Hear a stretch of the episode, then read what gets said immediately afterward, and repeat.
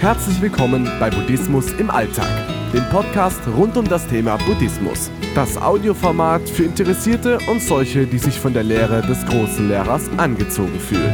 Geschichten, meditative Texte und Anleitungen zur Meditation einfach und verständlich erklärt von Shaolin Rainer. Angst vor der Angst. Angst ist ein Gefühl von Bedrohung. Sie führt zu Besorgnis und Furcht. Zurzeit sind alle Gesellschaften rund um den Globus ängstlich. Die Entwicklungen der letzten Monate sind ein deutliches Zeichen für sehr begründete Besorgnis. Egal ob die Sorgen um die Gesundheit oder um die wirtschaftliche Not, Angst kriecht durch alle Ritzen, verbreitet sich in jedem Haus. Wie wird die Zukunft? Werden wir unsere Arbeit behalten? Werden wir genug zu essen haben? Die Menschen haben Angst. Und ich, ich habe Angst vor dieser Angst. Die schon dauerhaften Angstzustände, die sich gerade mit Hysterie und depressiver Grundstimmung mischen, lassen gelegentlich auch bei mir Anspannung aufkommen. In unserer Entwicklungsgeschichte hat die Angst eine wichtige Funktion als Schutzmechanismus.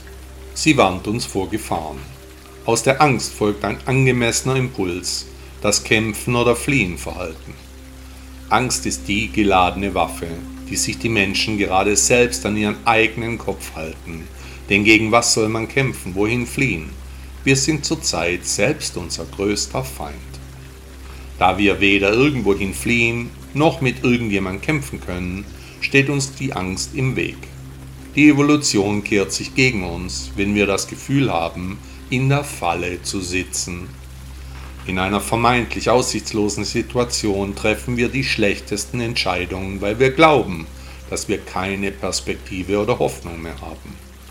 So ist es aber nicht, es gibt keine aussichtslosen Fälle, die gibt es nie. Aussichtslose Umstände gibt es nur in unseren Gefühlen.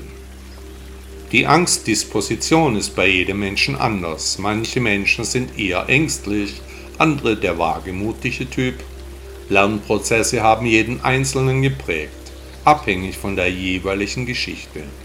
Wer früh schlechte Erfahrungen gemacht hat, ist eben vorsichtiger. Der gegenwärtige Zusammenbruch unseres Gemeinwesens ist auf Ängste zurückzuführen. Gerade kommt eine gewisse Eigendynamik in die Prozesse, Ängste weiten sich auf weitere soziale Bereiche aus, emotionale Effekte kommen hinzu. Ganz einfach gesagt, jeder ist sich selbst der Nächste. Genau wie wir ganz natürlich Ängste empfinden, so sollten wir auch Angst vor der Angst an sich haben, denn wenn sich die Hysterie und die damit verbundene depressive Grundstimmung verfestigt, dann ist der Weg zurück sehr schwierig. Auch Ängste können sich verselbstständigen, können um ihrer selbst willen ausgelebt werden, ziehen die Menschen immer tiefer in Depressionen und Sorgen. Das Leben besteht nur zu 10% daraus, was passiert und zu 90% daraus, wie wir damit umgehen. Klarheit mit dem eigenen Ich führt zur Entschlossenheit.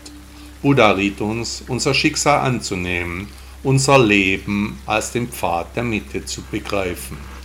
Der deutsche Schriftsteller Hermann Hesse sagte einmal, man hat nur Angst, wenn man mit sich selbst nicht einig ist.